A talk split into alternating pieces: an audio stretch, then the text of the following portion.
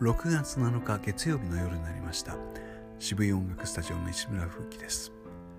えー、6月も1週間が過ぎたというわけで、えー、本格的に6月のお仕事が始まるわけですけれども。まあ、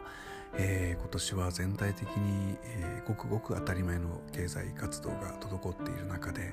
えー、皆さんの生活の余剰の中から生まれていて存在し得るようなボイストレーニング教室はやはり以前のような活況に戻るまでは時間がかかるものだと思っています。え、ある程度の諦めはあるわけでじゃあ自分は何をしたらいいかなっていうことは自分なりにこう頑張っているわけですけどもその中で、え、まあ直接はつながるのかどうかわからないけど長年やってきた自分の、えー、活動の成果というのも残していかなきゃなと思ってまた一つ新しいものを作りかけています、えー、毎日が修行のような感じで進んでいますが